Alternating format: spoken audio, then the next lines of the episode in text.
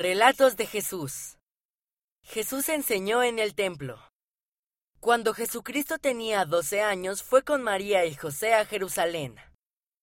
Cuando regresaban, María y José se dieron cuenta de que Jesús no estaba con ellos.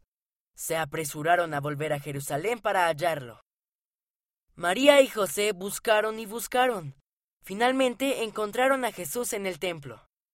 Él estaba enseñando a las personas y respondiendo sus preguntas. Todos estaban asombrados por lo mucho que él sabía acerca del Evangelio. Jesús estaba haciendo la obra del Padre Celestial aun cuando era joven.